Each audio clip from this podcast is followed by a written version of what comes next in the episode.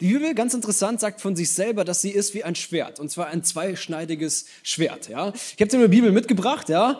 Ähm, rein äußerlich, optisch, sind wir uns, glaube ich, einig, ist ein normales Buch. Okay? Die Bibel sagt trotzdem, sie ist ein zweischneidiges Schwert. Wir gucken uns nachher noch genauer an, was es bedeutet. Und hier ist das Ding, mit einem Schwert muss man lernen, umzugehen. Ein Schwert, ist in der Regel sehr scharf, ist ein Instrument, mit dem man viel kaputt machen kann. Und deswegen ist es mega wichtig, dass du und ich lernen, mit dieser Bibel umzugehen, mit dem Wort Gottes umzugehen. Und ich wünsche mir das für dich. Ich wünsche dir das eigentlich von ganzem Herzen, dass du diese Kraft, die in der Bibel steckt, dass du sie entfalten kannst, dass du sie erleben kannst und dass es dein Leben und dein Umfeld verändert, dass du mit dem Wort Gottes unterwegs bist. Okay? Und da gehen wir heute rein. Das gucken wir uns heute an, wie das konkret funktionieren kann. Ich habe dir einige richtig krasse Steps mitgebracht. Deswegen gehen wir einfach mal direkt rein hier ähm, ins, ins Vergnügen, ja. Ähm, und eine Sache, wie du die Bibel, die Kraft der Bibel entfalten kannst, ist, man nennt das Proklamieren. Dreh dich mal zu einem Nachbarn und sag mal Proklamieren. Nicht Programmieren, Proklamieren, okay? Proklamieren, was heißt Proklamieren? Das kommt von lateinischen Proklamare und das heißt laut rufen. Wie soll ich dir sagen? Wir Deutschen sind nicht besonders gut im Lautrufen. Bei uns ist eher so, hallo, guten Tag, ja, genau, da, da hat's jemand gecheckt, ja. Ich, ich, ich persönlich, ich liebe es manchmal Welcome-Team zu machen. Heute auch wieder, ja. Ich liebe das. Zwischendurch, ey, schön, dass du da bist. Aber wir Deutschen sind oft eher so, guten Tag. Oder? Hey, laut rufen ist nicht unbedingt das, äh, was unsere größte Stärke ist, aber hier ist das Ding, ich glaube, es liegt eine große Kraft darin, das Wort Gottes zu glauben und auszusprechen. Glauben können wir, glauben ist leise. Ist ja mein Ding. Aber aussprechen, laut aussprechen ist nicht so unbedingt unsere Stärke. Ich habe dir das mitgebracht in Römer 10. Ja, du kannst gerne mitlesen hier auf der Leinwand, kannst auch deine eigene Bibel, dein eigenes Handy, was auch immer benutzen, ist mir wurscht, aber lass uns dann gemeinsam mal reingehen. Römer 10, Vers 8 bis 10, da ist es, das Wort ist dir nahe. Das ist schon krass. Das Wort ist dir nahe. Übrigens, egal, ob du deine Bibel dabei hast oder nicht, das Wort ist dir nahe in deinem Mund und in deinem Herzen. Das ist das Wort des Glaubens, das wir predigen, dass, wenn du mit deinem Mund Jesus als Herrn bekennen und mit deinem Herzen glauben wirst, dass Gott ihn aus den Toten auferweckt hat, du errettet werden wirst. Das ist meine Message. Hey, wenn du das glaubst, bist du errettet. Und jetzt kommt's, halt dich fest, ja. Denn mit dem Herzen wird geglaubt zur Gerechtigkeit und mit dem Mund wird bekannt zum Heil. Ich habe extra Luther genommen, ja, merkst du vielleicht. Das ist jetzt nicht so diese easy, frische äh, Art und Weise, wie wir, wie wir manchmal so unterwegs sind, so mit unserer Bibelübersetzung. Aber ich fand sie mega stark. Die hat richtig was in mir ausgelöst, ja. Und gerade dieser letzte Satz, ja, mit dem Herzen wird geglaubt zur Gerechtigkeit und mit dem Mund wird bekannt zum Heil. Das ist mir irgendwie mega reingegangen, ja. Was heißt das, was da steht? Das bedeutet, du kannst offensichtlich, ja, in zwei unterschiedlichen Arten und Weisen, in zwei unterschiedlichen Dimensionen äh, glauben. Ja, das eine ist in deinem Herzen glauben. Im Herzen ist so der erste Schritt. Und ich würde sagen, viele Leute bleiben da stehen und sagen, Glaube ist doch Privatsache. Ist doch mein Ding, was ich damit mache oder nicht mache, oder? Also, was ich glaube, da muss ich ja auch nicht von erzählen. Das ist ja mein Ding. Musst du ja nichts von mitbekommen. Ich glaube, Glaube ist nicht Privatsache. Wusstest du das? Ich glaube, Glaube hat schon das Ziel, dein Umfeld zu verändern. Ansonsten läuft irgendwas massiv falsch. Und das ist genau der zweite Teil. Hey, mit dem Mund zu bekennen, das ist genau das. Proklamation, laut aussprechen. Ja, und ich glaube von ganzem Herzen, da ist Kraft, wenn wir das Wort Gottes laut aussprechen. Du kannst es zu dir selbst, über dir selbst laut aussprechen, du kannst es über anderen laut aussprechen und du kannst es vor allem in Situationen mit hineinnehmen. Warum? Weil das Wort Gottes, glaube ich, von ganzem Herzen ist eine, eine zeitlose Wahrheit. Ein festes Fundament, wo du dein eigenes Leben drauf aufbauen kannst, wo du aber auch in bestimmten Situationen gute Sachen entscheiden kannst, wenn du weißt, was da überhaupt drinne steht in dieser Bibel. Das Ding ist folgendes, ja. Das Wort Gottes das ist wie so eine Art Brille. Ich habe dir mal eine Brille mitgebracht, ja. Sieht lustig aus. Ich habe auch gedacht, ja, demnächst ist wieder Karneval. Ich äh, schlag zwei Fliegen mit einer Klappe. Heute gute Predigtillustration und dann in ein paar Wochen Karnevalskostüm schon fertig. Ja, ich meine, ist ja, ist ja ein bisschen so eine kölnerische Sache auch, oder? Karneval oft, ja, schon fertig schon fertig beim Karneval. Egal. So, du weißt, was ich meine, ja? Es geht um diese Brille und ich glaube, das Wort Gottes ist genau wie so eine Brille. Und wenn du diese Brille trägst, dann sehen die Umstände, die Sachen, die du anguckst, anders aus. Also wenn ich die Brille aufziehe und ich gucke dich an, dann ist der Teil auf einmal blau, ja? Taisi Papaschlumpf. Neuer Spitzname, ja. Hey, und ihr seid übrigens alle blau, wenn ich euch so angucke, ja. Ich meine, in diesen Räumlichkeiten sind oft alle blau, aber äh, heute nur durch die Brille betrachtet, okay? Hey, das bedeutet, wenn du, wenn du deine Umstände anguckst durch, dieses, durch diese Brille, dann siehst du Dinge anders. Ich glaube, wenn du deine Umstände anguckst durch das Wort Gottes, dann siehst du Dinge anders.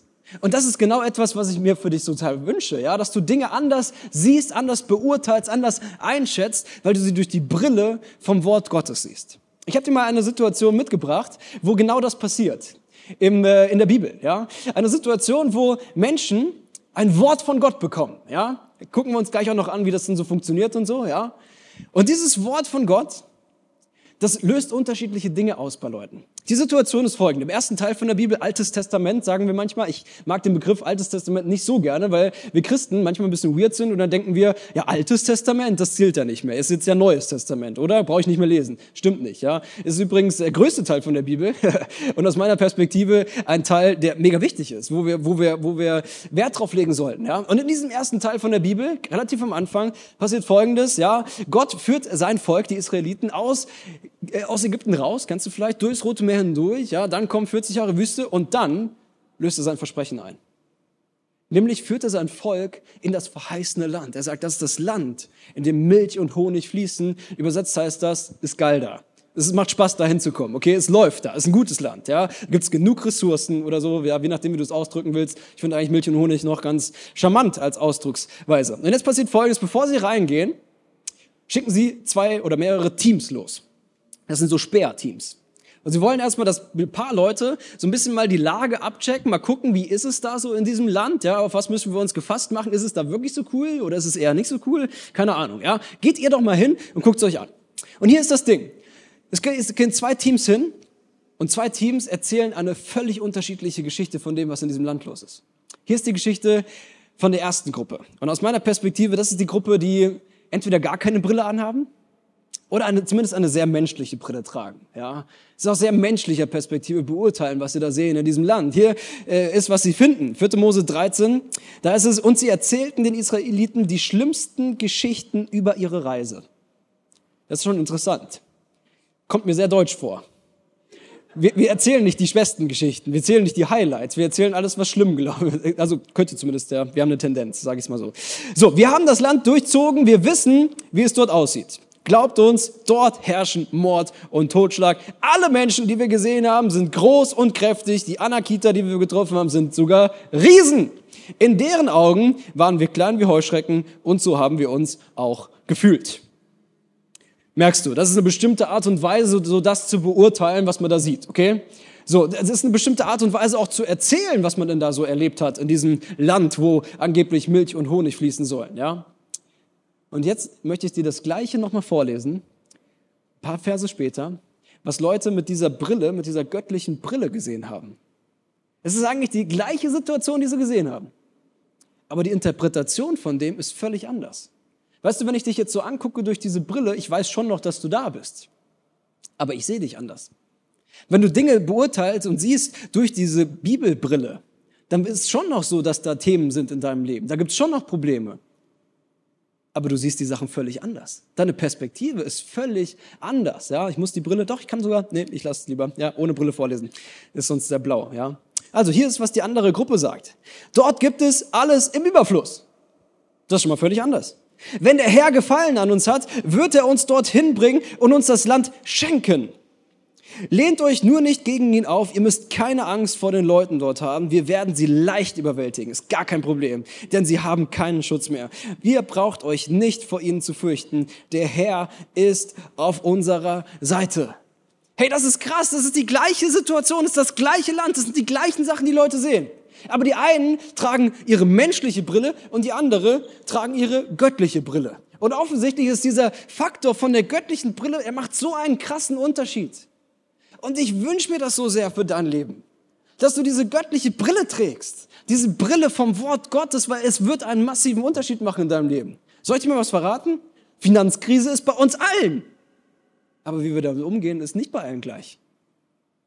Es gibt beim Leben von uns allen Themen. Aber wie wir damit umgehen, ist nicht bei allen gleich. Und weißt du, ich glaube, ein Faktor, der ganz, ganz entscheidend ist, ist eben genau diese Brille, ist diese Brille vom Wort Gottes. Und deswegen möchte ich dir heute Abend mal ganz bewusst und ganz direkt diese Frage stellen, welche Brille trägst du jetzt gerade in diesem Moment?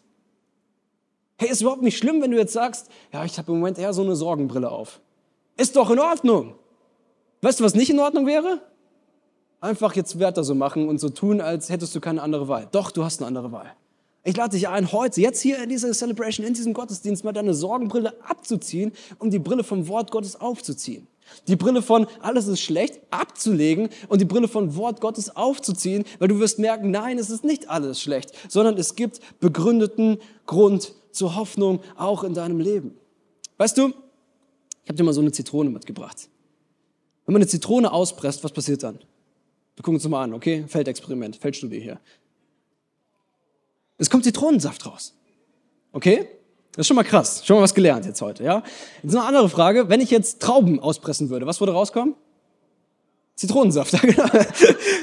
Traubensaft. Und irgendwann macht man aus leckerem Traubensaft leckeren Wein. Zum Beispiel. Ich möchte eine kurze Frage stellen. Wenn man dich auspressen würde, was würde rauskommen?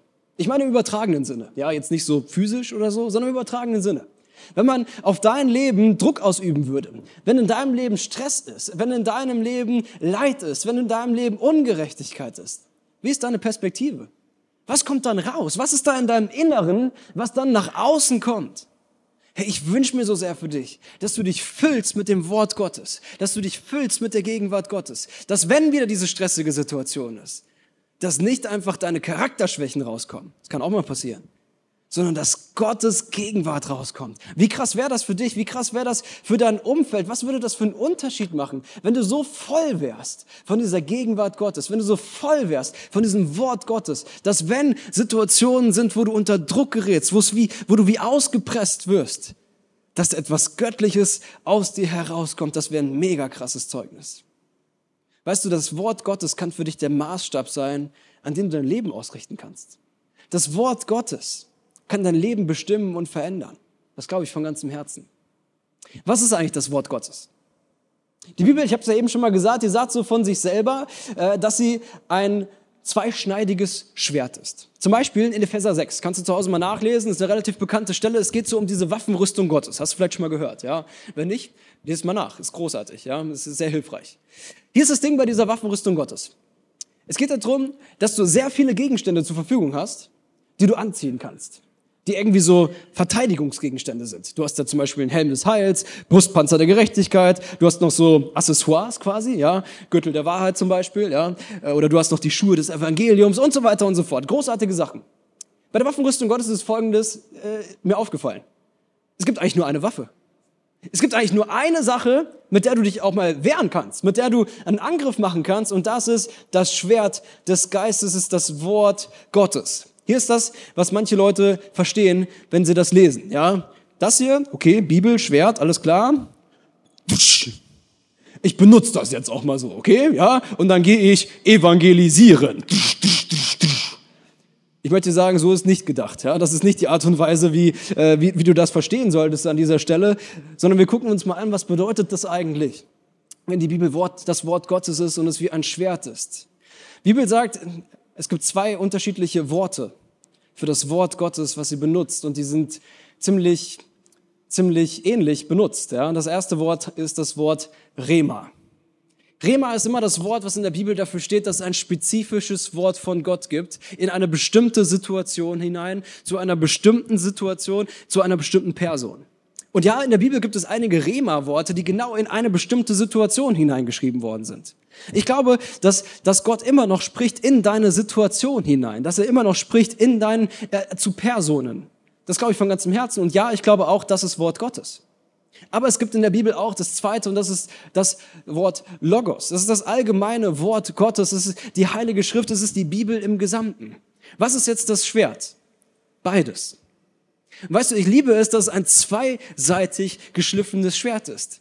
Diese zwei Sachen gehören beide dazu. Es sind beides zwei Seiten von dem gleichen Schwert. Das ist das eine ist das Logos und das andere ist das Rema. Das eine ist das Wort Gottes in eine bestimmte Situation oder zu einer bestimmten Person und das andere ist das allgemeingültige Wort Gottes. Beides sind Seiten von diesem Schwert. Und weißt du, ich liebe es. Ich habe mir ein bisschen Gedanken gemacht, warum ist das Wort Gottes, warum ist dieses Schwert zweiseitig geschliffen? Warum ist es ein zweischneidiges Schwert?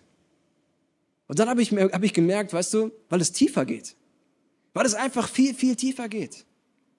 Ich habe mir zu Hause mal ein paar YouTube-Videos angeguckt. Ja.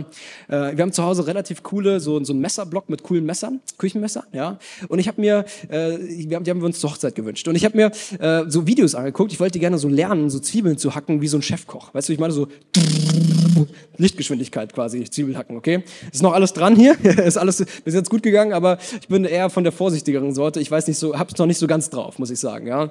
Und ehrlich gesagt, ich bin froh, dass mein Schwert zu Hause, mein, mein Küchenmesserschwert, nur von einer Seite geschliffen ist, nicht von zwei Seiten, ja. Kann ich mich wenigstens nur auf einer Seite verletzen, nicht auf zwei Seiten. Und ich glaube, das ist echt eine Sache, weißt du, du und ich als Christen, wir müssen lernen, mit diesem Schwert umzugehen. Wir müssen lernen, es zu benutzen. Weil dieses Schwert, das hat es schon in sich. Es ist schon gefährlich. Es ist nicht ganz ohne. Dieses Schwert, es geht sautief. Und manchmal kann es auch ganz schön wehtun. Und ich glaube, das ist etwas, was wir auch mal hören müssen als Christen. Nur weil du etwas ungemütlich findest im Wort Gottes, ist es trotzdem Wort Gottes. Nur weil du etwas nicht verstehst im Wort Gottes, ist es trotzdem Wort Gottes. Nur weil du nicht die gleiche Meinung hast wie das Wort Gottes, ist es trotzdem Wort Gottes. Es steht trotzdem da drin. Und es ist trotzdem wahr. Und ich glaube, je besser du und ich lernen, mit diesem Wort Gottes, mit diesem Schwert umzugehen, desto weniger tun wir uns auch weh. Und desto mehr kann Gott auch wiederherstellen in unserem Leben. Komm, wir gucken uns das mal an. Hebräer 4, Vers 12, da heißt es folgendes. Da heißt es, Gottes Wort ist voller Leben und Kraft. Boah, das glaube ich. Es ist schärfer als die Klinge eines beidseitig geschliffenen Schwertes, dringt es doch bis in unser Innerstes, bis in unsere Seele und unseren Geist und trifft uns tief in Mark und Bein. Dieses Wort ist ein unbestechlicher Richter über die Gedanken und geheimsten Wünsche unseres Herzens. Das finde ich krass. Ich sage nochmal den letzten Satz. Dieses Wort ist ein unbestechlicher Richter. Elberfeller Übersetzung sagt, es ist ein unbestechlicher Beurteiler. Ja, und zwar von was? Über die Gedanken und geheimsten Wünsche unseres Herzens. Mit anderen Worten ausgedrückt, ja, das Wort Gottes, es zeigt dir gnadenlos auf, was in deinem Leben Phase ist. Es zeigt dir gnadenlos auf, welche Gedanken, welche Gefühle, welche Lebensweisen, welche Wünsche, welche Fantasien göttlich sind und welches nicht sind. Das ist das, was die Bibel meint, wenn sie, wenn sie Dinge, wenn sie Dinge schneidet, wenn sie Dinge unterscheidet voneinander. Das eine ist das Göttliche, das andere ist das Ungöttliche. Das eine ist das Menschliche, das andere ist das Göttliche, es ist nicht das Gleiche. Und die Bibel hilft dir zu unterscheiden und zu beurteilen, was was ist. Das Wort Gottes hilft dir, dich selbst und Situationen einzuschätzen und zu beurteilen. Und jetzt wird's ein bisschen verrückt. Bist du noch ready für was Verrücktes? Das Wort Gottes ist nicht einfach nur so ein Schwert, wo, was du und ich benutzen können, sondern die Bibel sagt, dass dieses Wort Gottes, dass dieses Schwert zusätzlich etwas ist, was aus dem Mund von Jesus rauskommt. Das erste, was ich mir vorstelle, so ein Schwert aus dem Mund, ja, stelle ich mir so einen Schwertschlucker vor, okay? Hast du das Bild? So ähnlich sagt die Bibel auch nur in die andere Richtung es kommt da raus. Geht nicht da rein, es kommt da raus, ja. Das ist ein bisschen verrückt, ja. Wir gucken uns mal an, wo das steht, ja. Bisschen eine herausfordernde Stelle. Aber ich lade dich einmal dran zu bleiben. Wir gucken uns jetzt mal genau an, was es bedeutet, was da steht, okay? Offenbarung 19, Vers 11 bis 16. Da heißt es, da öffnete sich der Himmel vor meinen Augen und ich sah ein weißes Pferd. Der darauf saß, heißt der Treue und Wahrhaftige. Hey, das ist mein Jesus, der Treue und Wahrhaftige. Er ist der gerechte Richter. Yes. Er ist der, der für die Gerechtigkeit kämpft. Come on. Seine Augen leuchten wie flammendes Feuer. Oh, ich würde das so gerne sehen. Wie die Augen von Jesus leuchten wie flammendes Feuer. Und sein Kopf war mit vielen Kronen geschmückt. Yes. Der Reiter trug einen Namen, den nur er selbst kannte. Gucken wir uns gleich an. Es gibt verschiedene Namen, die da stehen für Jesus. Das ist großartig. Sein Gewand war mit Blut getränkt. Alter Schwede. Okay, jetzt wird's ein bisschen creepy. Sein Name lautete das Wort Gottes. Okay. Jesus heißt mit Namen das Wort Gottes. Mit Vornamen übrigens, nicht mit Nachnamen, okay? Die Heere des Himmels folgten ihm auf weißen Pferden. Sie alle trugen Gewänder aus reinem, strahlend weißen Leinen. Aus dem Mund des Reiters kam ein scharfes Schwert, mit dem er die Völker besiegt. Er war mit eisernem Zepter, er wird mit eisernem Zepter über sie herrschen. Und wie beim Keltern der Saft aus den Trauben gepresst wird, so wird er sie zertreten und sie werden, Moment, was? Ja, okay, ich, ich lese mal weiter. Und sie werden den furchtbaren Zorn des allmächtigen Gottes spürt, okay. Auf seinem Gewand an der Hüfte stand der Name König über alle Könige, Herr über alle Herren. Uh, Alter. Soll ich dir was sagen? Ja, es gibt diese Stellen in der Bibel. Und nein, es sind nicht wenige. Hier ist, was wir manchmal machen als Christen. Wir nehmen manchmal diese Bibel und dann gucken wir da rein und dann gibt es diese Stellen, die wir nicht so richtig verstehen. Und das sind schon einige, wenn wir mal ehrlich sind. Und dann gibt es auch noch Stellen, die mögen wir nicht so gerne. Und dann gibt es auch so Stellen, die wollen wir gar nicht verstehen. Und was wir oft machen ist, wir, wir blättern schnell weiter, oder? Mir geht's so, ehrlich gesagt, ja. Und ich bin Pastor. Aber weißt du, was ich gemerkt habe? Wenn wir wirklich mit diesem Schwert kämpfen wollen, dann wird es Zeit, dass wir trainieren, damit umzugehen. Wenn wir wirklich mit diesem Schwert umgehen wollen, dann müssen wir lernen, es zu benutzen. Wenn wir lernen müssen, es zu benutzen, dann heißt es, wir müssen uns damit auseinandersetzen. Und das machen wir jetzt mal gemeinsam, weil am Ende des Tages ist es gar nicht so kompliziert. Ich wünsche mir für dich, dass du einfach mal Mut hast, dich mit den Dingen auseinanderzusetzen, die du nicht checkst in der Bibel. Weil die allermeisten Sachen, da sind wirklich krasse Schätze vergraben, wenn du einfach mal reingehst. Wenn du einfach damit auseinandersetzt, was da eigentlich steht. Vor allem mit den Dingen, die eher unangenehm sind. Für mich, mein Zorn wird alle Völker und so weiter, ist eher unangenehm, muss ich sagen. Lass uns mal gemeinsam reingucken, was es eigentlich bedeutet, was da steht. Ja? Also, wir fangen mal an. Da steht dann an der einen Stelle, das Gewand von Jesus ist mit Blut getränkt. Meine erste Assoziation ist, alter Scheiße, was ist da passiert? Wessen Blut ist das? Und dann merke ich so, Moment mal, Jesus, Blut, da war doch was. Stimmt, am Kreuz, ja, da, da hauen sie ihm diese Lanze in die Seite und dann kommt da Blut raus. Stimmt, in der Bibel, da sind ganz viele Stellen, wo es auch darum geht, dass das Blut von Jesus Dinge wieder reinwäscht. Das ist ja krass, stimmt. Vielleicht ist es ja gar nicht das Blut von allen oder irgendwas, irgendwas Schlimmes passiert, sondern vielleicht ist es einfach das Blut von Jesus, was er für mich vergossen hat. Boah, das wäre ja krass, okay? Zweiter, komm, wir, wir, wir gehen mal weiter, genau so, ja? Strahlend weiße Leinen heißt es da, ja? Die Leute, die hinter ihm reiten, die sind gekleidet in strahlend weißen Leinen, ja? Sie sind reingewaschen. Krass, okay. Und dann kannst du vielleicht mal ein bisschen nachdenken. Weil die Schrift legt sich immer selbst aus. Wusstest du das? Die Bibel legt sich immer selber aus. Und wenn du Dinge nicht verstehst, dann schau doch mal, wo noch davon die Rede ist von sowas, ja?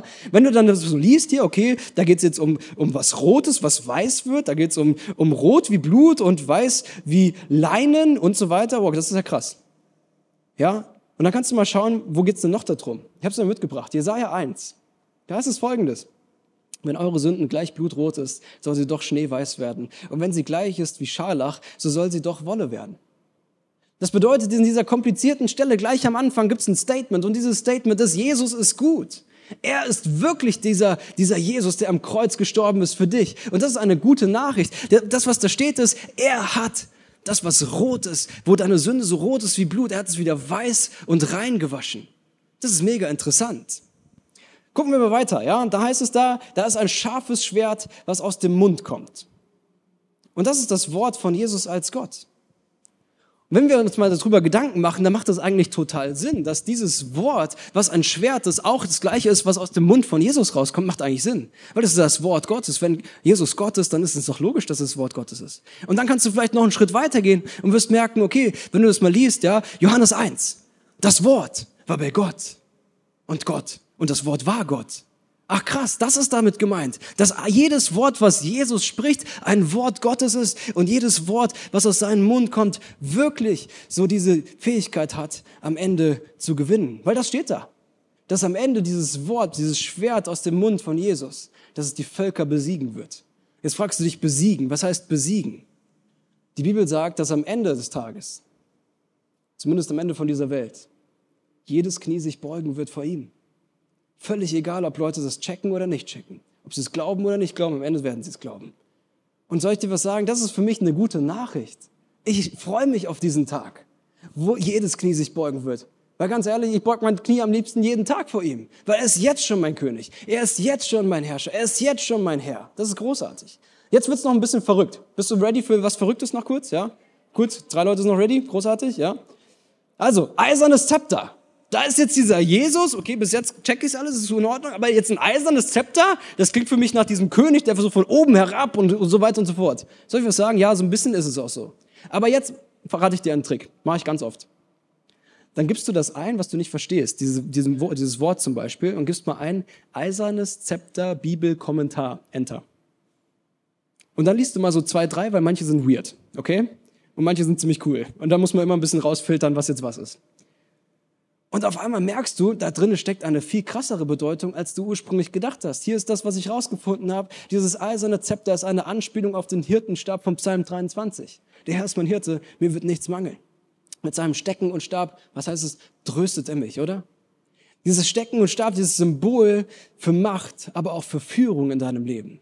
Was ist, wenn plötzlich nicht mehr in deinem, in deinem inneren Auge dieses Bild ist von diesem König, der so von oben herab mit diesem eisernen Stab da irgendwie rumfuchtelt, sondern plötzlich hast du das Bild von deinem Hirten, von dem, der dich leitet, von dem, der es gut mit dir meint, von dem, von dem du dich gerne führen lässt, weil er es gut mit dir meint.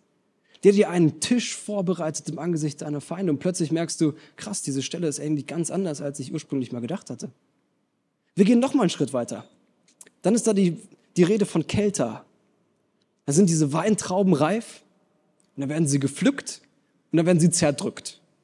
Das klingt jetzt erstmal, wenn das auf Menschen bezogen ist, nicht so positiv, wenn du mich fragst. Und dann ist mir Folgendes aufgefallen.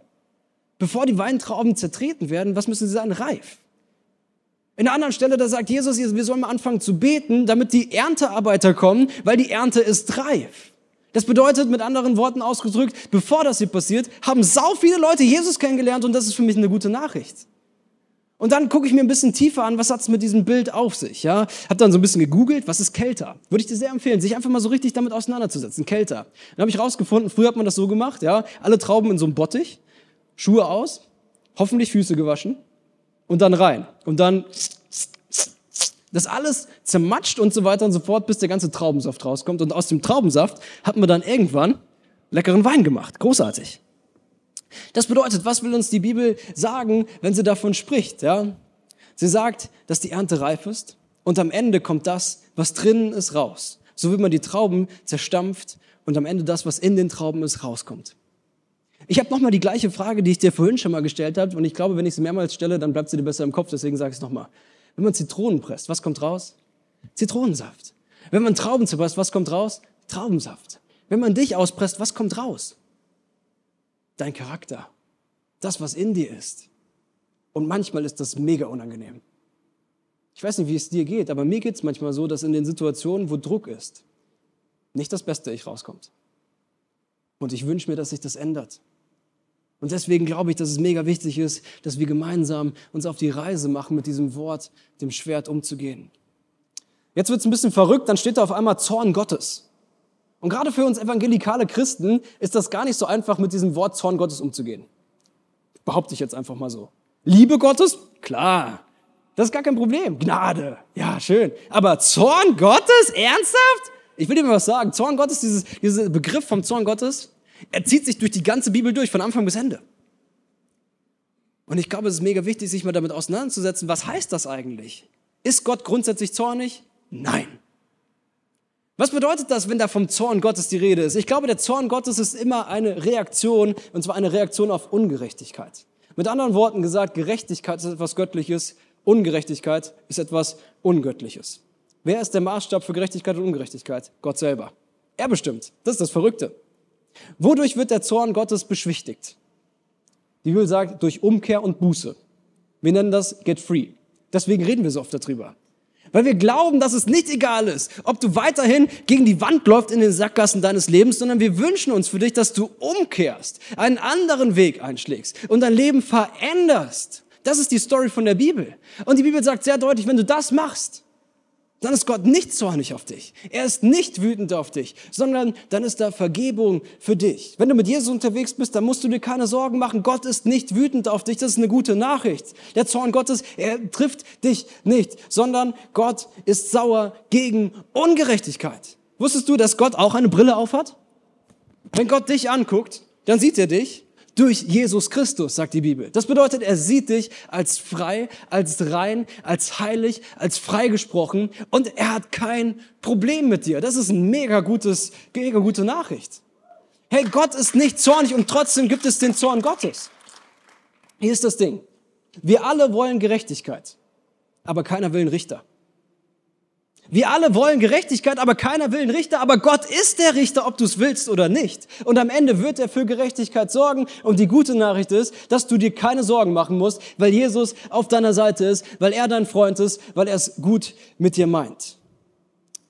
Der letzte Punkt zu diesem Vers, den finde ich mega krass. Da heißt es, er ist der König über alle Könige. Da ist es, er hat, er, hat, er hat diese Kronen auf. Und nicht nur eine, sondern er hat alle Kronen auf von der ganzen Welt. Wusstest du das? Und dann habe ich nochmal nachgeguckt, wo hat denn Jesus noch eine Krone auf? In dem Moment von seiner Kreuzigung hat er diese Dornenkrone auf und sie sagen zu ihm, machen sich über ihn lustig und sagen, ist er das? Der König von den Juden oder was? Soll ich dir was sagen? Die Bibel sagt, wenn Jesus wiederkommt, wird sich keiner mehr über ihn lustig machen. Warum? Weil er alle Kronen trägt. Und weil er zu Recht diesen Namen hat, König über alle Könige, er ist der König von allem und von jedem. Er ist viel mehr als nur der König von den Juden und er ist vor allem nicht derjenige, über den man sich lustig machen sollte, ja, sondern er ist es wirklich der Herrscher über allen. Hey, ich hoffe, du hast ein bisschen gemerkt, wenn du dich mal damit auseinandersetzt, was da steht, dass die Bibel das Wort Gottes ist. Sie ist das Schwert, das dir gegeben worden ist. Und dieses Schwert ist mächtig. Dieses Schwert ist gefährlich. Und dieses Schwert ist am Ende immer siegreich. Das griechische Wort für Schwert in der Bibel heißt Machaira. Das ist ein, ein, Begriff für etwas sehr Unspektakuläres. Ein Schwert, was zwischen 37 und 45 Zentimeter lang ist. Ist nicht so lang. Das ist nicht das Besondere, dass das Schwert besonders lang ist. Weißt du, was die Besonderheit an diesem Schwert ist? Dass es jeder hat. Jeder hat dieses Schwert. Jeder Soldat hat dieses Schwert. Und weißt du was? Jeder Christ hat dieses Schwert. Und ich wünsche mir so sehr, dass jeder Christ lernt, mit diesem Schwert umzugehen, dieses Schwert zu benutzen, mit diesem Schwert umzugehen, einen Unterschied zu machen mit diesem Schwert. Und eine Möglichkeit, die ich dir mitgebracht habe, wie du das vertiefen kannst, wie du diese, dieses Thema von dem, der Bibel als Schwert vertiefen kannst, ist dieses Buch. Es dir auch auf der Leinwand mitgebracht. Über Design kann man sich ja streiten, über Inhalt kann man sich am Ende auch streiten, ja, aber ich finde den Inhalt großartig, okay? Und dieses Buch heißt Handbuch für Überwinder von Monika Flach. Ich kann es dir sehr empfehlen. Es ist ein Buch, was mich sehr weitergebracht hat im Umgang mit der Bibel. Und ich würde gerne jetzt an dieser Stelle mit dir gemeinsam mal kurz schauen, wie du üben kannst, wie du das trainieren kannst, mit diesem Wort Gottes umzugehen. Bist du noch bei mir? Hast du noch Bock, kurz was zu trainieren mit dem Umgang mit der Bibel? Großartig. Die erste Übung, die ich dir mitgebracht habe, habe ich genommen aus diesem Buch, weil ich sie großartig fand. Und diese erste Übung heißt, dass du dich mal unterordnest unter das Wort Gottes. Dass du anerkennst, dass das Wort Gottes eine größere Autorität hat als du selbst in deinem Leben. Ich habe Folgendes mitgebracht. Hinter mir siehst du so mal aufgelistet, ja, so ein paar Statements. Ich würde die gerne mit euch mal durchgehen. Wenn du jetzt schon so mittragen kannst, kannst du die auch gerne schon mal so proklamieren, laut aussprechen. Du kannst sie auch einfach fotografieren, kannst du mit nach Hause nehmen, kannst du nochmal überlegen, ob das wirklich was für dich ist oder nicht. Ist völlig in Ordnung für mich, ja. Aber wir gucken uns doch mal an, was da steht. Heißt es, ich nehme das Wort Gottes in vollem Umfang an. Nicht nur das, was mir gefällt, nicht nur das, was ich verstehe, sondern alles. Ich will die Bibel annehmen als das heilige und ewige Wort Gottes. Die ganze Schrift ist inspiriert durch den Heiligen Geist. Sie ist Gottes verbindliche Offenbarung. Ich bekenne ihre lebendige Kraft, ihre erlösende Wahrheit und absolute Gerechtigkeit. Gottes Wort. Alles okay? Habe ich irgendwas Falsches gesagt? Sehr gut. Gottes Wort ist das Fundament meines Glaubens, die Grundlage meines Denkens und die Richtschnur meines Handelns. Es ist die höchste Autorität in der bleibende, und der bleibende Maßstab für alle Bereiche meines Lebens. Alles soll ihm untergeordnet werden. Ich will die Bibel lesen, lieben und leben. Das kannst du mal als Statement machen für dich, wenn du das möchtest. Ich will die Bibel lesen, lieben und leben. Ich will Gottes Wort nie verleugnen oder verwässern. Ich will nichts dazu dichten oder weglassen. Und ich verpflichte mich, die Wahrheit der Schrift zu erheben und zu verkünden in diesem Land und in aller Welt, bis Christus wiederkommt und alles erfüllt ist, was geschrieben ist. Hey, das Ding hat mich so mega angesprochen der Woche, weil ich so gemerkt habe, ja, Es macht schon einen Unterschied, wie ich mich selbst positioniere zum Wort Gottes. Es ist nicht egal, ob ich das Gefühl habe, ich stehe da drüber oder da drunter. Und ich habe für mich das Statement gemacht, ich stehe da drunter. Die Bibel hat viel mehr Autorität als ich und das ist auch gut so. Ich habe dir noch eine zweite Übung mitgebracht, die ich großartig finde. Sie geht um diesen Vers, den wir alle kennen. Dieser Vers steht im Psalm 23, da heißt es, der Herr ist mein Hirte. Schon mal gehört? Wahrscheinlich schon. Ich möchte dir kurz zeigen, warum es nicht egal ist, wie du diese Bibelverse liest. Du kannst da kurz drüber lesen oder du kannst sie wirklich in dein Herz sinken lassen. Hier steht das erste, ja, das erste. Der Herr ist mein Hirte. Wer ist dein Hirte? Der Herr ist mein Hirte. Das bedeutet nicht irgendjemand ist dein Hirte. Es ist nicht irgend so ein dahergelaufener, sondern es ist der Herr. Der Herr, der Gott, der das Universum geschaffen hat. Er ist dein Hirte und er ist für dich. Er ist wirklich der Herr. Das zweite ist, der Herr ist mein Hirte. Das ist großartig. Das heißt nicht, der Herr war mal mein Hirte irgendwann und jetzt bin ich ein Freelancer-Schaf irgendwo. Nein, der Herr ist mein Hirte. Da steht auch nicht, der Herr wird mein Hirte sein irgendwann, wenn ich erst das und das erreiche. Manchmal leben wir so. Sondern der Herr ist es jetzt in diesem Moment und es gibt nichts, was daran jemals etwas ändern kann. Der Herr ist mein Hirte. Der Herr ist mein Hirte. Er ist nicht nur der Hirte von meinem Großcousin mütterlicherseits, der mir erzählt hat, dass es der gut ist. Nein, er ist mein Hirte. Und er leitet mich persönlich. Ich darf zu ihm kommen, wann immer ich will. Und ich kann ihm vertrauen, dass er mich persönlich durch die Täler meines Lebens und wieder auf die, auf die Hügel, auf die Berge meines Lebens bringt. Ich kann ihm vertrauen, dass er mich persönlich zu frischem Wasser und zu grünem Gras führen wird, wo ich mir gut gehen lassen kann. Der Herr ist mein Hirte. Und das letzte, der Herr ist mein Hirte. Er ist mein Hirte. Er leitet mich. Er hat sehr großes Interesse daran, dass es mir gut geht. Ich kann ihm vertrauen. Wir sind nicht auf einer Ebene und das ist gut so. Ich bin nur ein Schaf, aber ich habe einen guten Hirten auf meiner Seite. Ich wünsche mir, dass du mit dieser zweiten Übung anfängst, dieses Wort Gottes anders zu sehen. Mal intensiver zu gucken, was steht da eigentlich. Weil ich kann dir sagen, jeder Vers hat so eine Sprengkraft, so eine lebensverändernde Power in sich. Und ich wünsche mir so für dich, dass du diese Power erfährst. Dass du trainierst, mit dieser Power umzugehen. Weil sie hat das Potenzial, dein Leben zu verändern. Als dritte und letzte Übung habe ich dir Folgendes mitgebracht. Du kannst mal hinter mir, wenn du möchtest, diesen QR-Code abfotografieren, ja, abscannen. Da kommst du zu einer Liste, zu so einer Proklamationsliste. Das sind einfach verschiedene göttliche Wahrheiten so aufgelistet mit der jeweiligen Bibelstelle dahinter. Und da stehen da solche Sachen wie, ich bin ein Kind Gottes. Ich bin gerecht.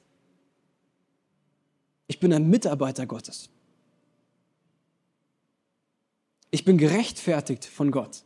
Du kannst diese Liste mal dir angucken und du kannst mit dieser Liste mal trainieren. Hinter, jeder von, hinter jedem von diesem Statement, da steht so ein Bibelvers dahinter. Ja? Wir gucken uns das mal gemeinsam an. Der erste Punkt ist, ich bin gerechtfertigt und habe Frieden mit Gott. Da steht da Römer 5, Vers 1.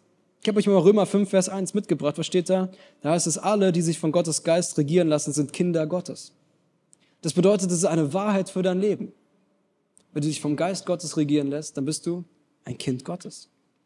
Und jetzt lass uns das mal gemeinsam üben, okay? Ich weiß, das ist für manche ein bisschen ein größerer Schritt, ja? Aber proklamieren heißt ja laut aussprechen, oder? Weißt du es noch?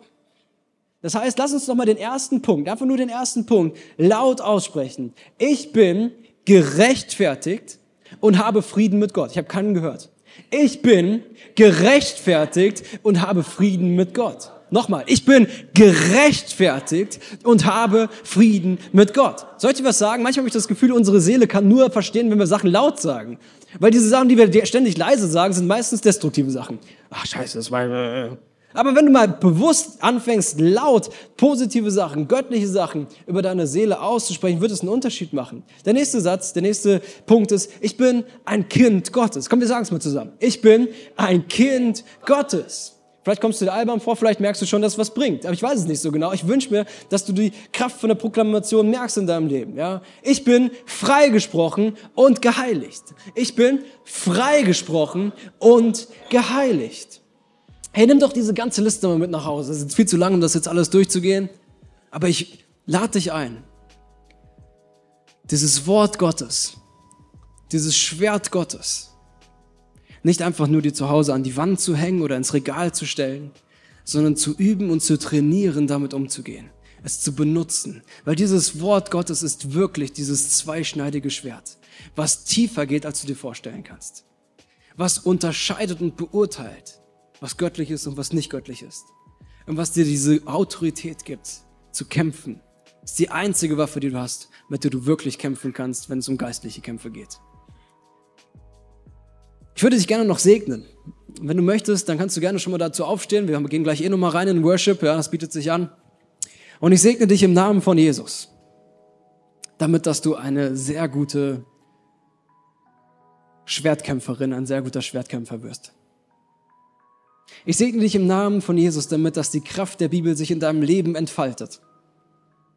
Ich segne dich im Namen von Jesus damit, dass du verstehst, wie relevant das Wort Gottes auch ist für dein Leben.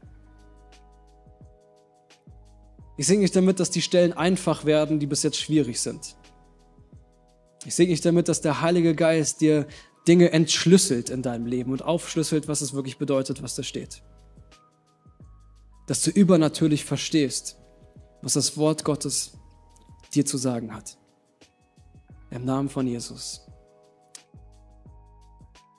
Wenn dich diese Message angesprochen hat, leite sie doch gerne an Menschen weiter, die das auch gebrauchen könnten. Es liegt so ein Schatz darin, die beste Nachricht der Welt nicht nur für sich zu behalten, sondern weiterzugeben. Also kopier doch einfach den Link und schick ihn weiter. Wir hören uns nächste Woche wieder. Bis dahin, mach's gut, sei gesegnet.